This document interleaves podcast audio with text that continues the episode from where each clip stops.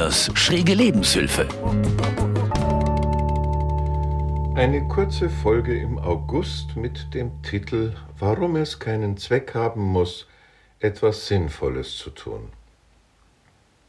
Ich sitze im Garten und schaue auf den Sommerflieder, der gerade in voller Blüte steht. Insekten und Schmetterlinge schwirren und flattern um die Blüten herum, und ich schaue ganz einfach zu und beobachte. Neben mir liegt meine Hündin, hat den Kopf abgelegt und ruht sichtlich entspannt neben mir. Aus dem Wohnzimmer ertönt ein Klingelton aus meinem iPhone. In meinem Kopf kommt mir gerade der Gedanke, dass ich noch etwas zu erledigen habe, und ich entscheide mich dafür, weiter Insekten und Schmetterlinge zu beobachten. Viktor Frankl hat einmal den schönen Satz gesagt, zwischen Reiz und Reaktion liegt ein Raum. In diesem Raum liegt unsere Macht zur Wahl unserer Reaktion. In unserer Reaktion liegen unsere Entwicklung und unsere Freiheit. Schön gesagt.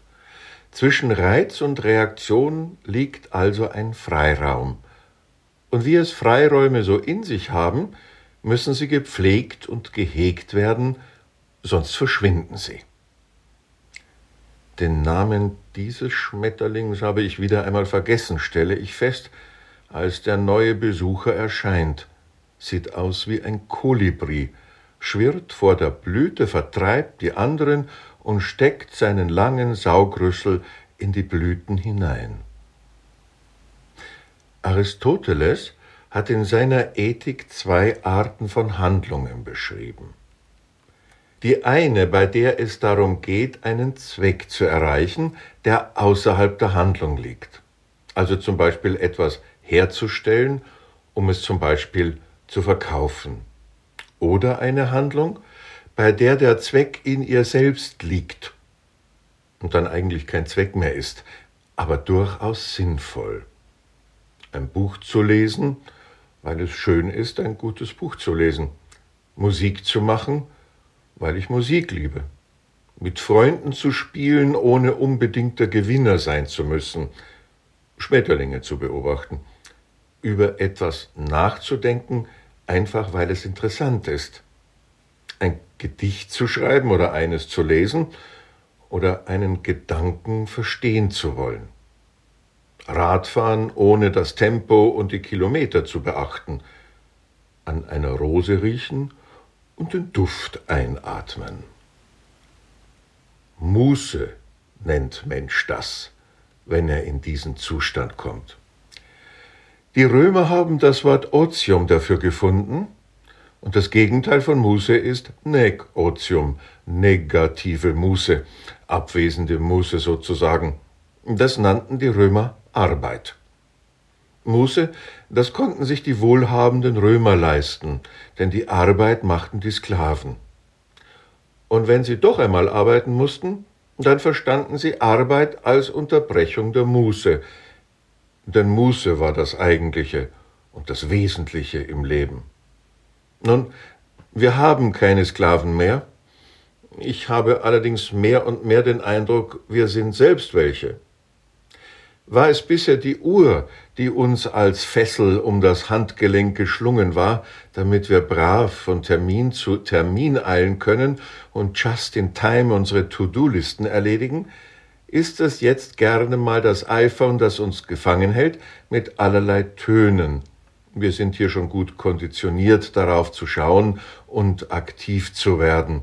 Und dazu gehört natürlich, pausenlos erreichbar zu sein. Und dahinter eine schier grenzenlose Leistungsgesellschaft. Wenn ich mir meinen Tagesablauf und die Gedanken, die ich mir so im Laufe des Tages mache, bewusst verfolge, dann bin ich zu der Erkenntnis gekommen, dass zwischen Reiz und Reaktion bei mir gerne mal überhaupt kein Freiraum, keine Freiheit, keine Muße, keine Unterbrechung ist, aber viel Zweck, der mich ständig zwickt und zwackt, wenn ich ihm nicht nachkomme. Muße ist auch nicht einfach Freizeit und der dazugehörige Freizeitstress, aber ein bewusstes Wahrnehmen, so wie, ich glaube, es war Goethe es beschrieben hat. Ich beobachte mit intensivem Anteil. Was ich erfahre, was mir entgegenkommt, das fasse ich auf, erfreue mich daran und werde davon produktiv angeregt. In unserer Sprache haben sich Reste von Muße erhalten. So spricht man ja durchaus noch vom Feierabend. Also nach getaner Arbeit wird gefeiert und nicht noch wunders was alles in der Freizeit geleistet. Oder ein Feiertag, da wird ganztägig gefeiert. Oder der Sonntag, Tag der Muße als Ruhetag. In der biblischen Tradition ist die Vollendung der Schöpfung der siebte Tag und das ist der Ruhetag und zwar für alle, auch für Sklaven. Und weil ich Aristoteles schon zitiert habe, hier noch etwas von ihm. Er spricht von der Muße als Schwester der Freiheit. Ich stelle mir gerade vor, dass es doch wirklich spannend gewesen sein muss, bei einem solchen Lehrer in die Schule zu gehen, wo Mensch so etwas wie Muße lernt und praktiziert. Das müssten dann auch interessante Hausaufgaben gewesen sein. Nun habe ich meine Griechischkenntnisse herausgeholt, Aristoteles war ja Grieche, und das Wort Muße heißt auf Altgriechisch Skole. Und das bedeutet übersetzt so etwas wie Schule, Ruhe, Studium, Langsamkeit. Ja, wer hätte das gedacht? Schule habe ich in meiner Erinnerung nie wirklich als Muße betrachtet und erlebt und schon gar nicht als eine Anleitung zur Muße. Mein Studium hatte durchaus etwas damit zu tun, mich für das zu interessieren, was ich eben interessant fand, und auch die nötige Zeit dazu zu haben, etwas auch verstehen zu können und nicht nur auswendig zu lernen und dann wiederzugeben. Vielleicht braucht es heute eine Schule, in der Muße gelehrt wird, so als Ausgleich zum verzwickt verzweckten, effizient effektiven Dasein. Der kolibriartige Schmetterling, der da vor den Blüten des Sommerflieders tanzt, heißt übrigens Taubenschwänzchen, fällt mir gerade wieder ein. Und während ich ihn so beobachte, kommt mir der Gedanke für ein Seminar für Studierende im Wintersemester. Den Titel habe ich schon. Lernen schadet Ihrer Gesundheit. Versuchen Sie es einmal mit Studieren. Eine Einführung in die Kunst der Muße.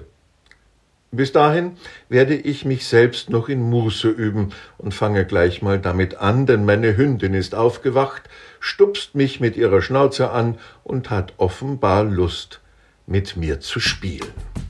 Das war Lenas schräge Lebenshilfe, ein Podcast der katholischen Hochschulgemeinde der Technischen Hochschule Rosenheim. Getextet und gesprochen von Hochschulseelsorger Karl-Heinz Lehner. Produziert vom katholischen Medienhaus St. Michaelsbund. Wir machen auch Ihren Podcast.